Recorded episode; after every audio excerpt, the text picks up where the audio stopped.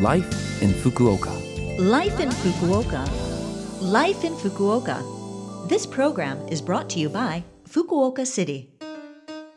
Good morning. I'm DJ Colleen with you here this Monday.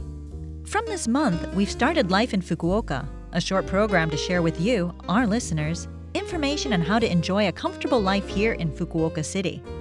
We'll keep you posted on things to do when you go out and other lifestyle information. So make sure you tune in every Monday with me, your Detroiter in Fukuoka, Colleen. Today is the third broadcast since we started. What do you think so far? I've given you some information that has hopefully proven useful to you. Missed week one and two?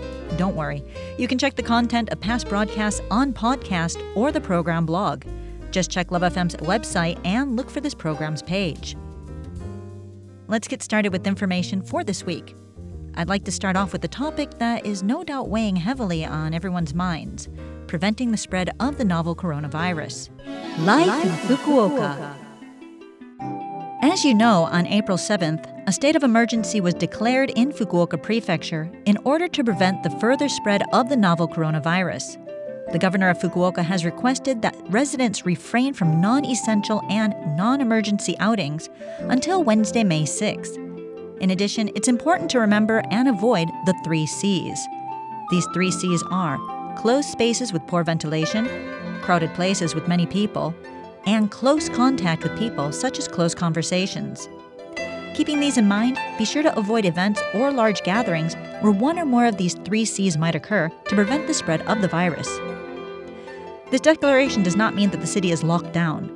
Trains, buses, and other forms of public transportation will continue running, and no roads have been closed, so it is important to stay calm. And Fukuoka City requests that citizens who use certified nurseries or at school children's clubs, known as Rusu Katei Kodomo Kai in Japanese, to take care of your children at home if possible.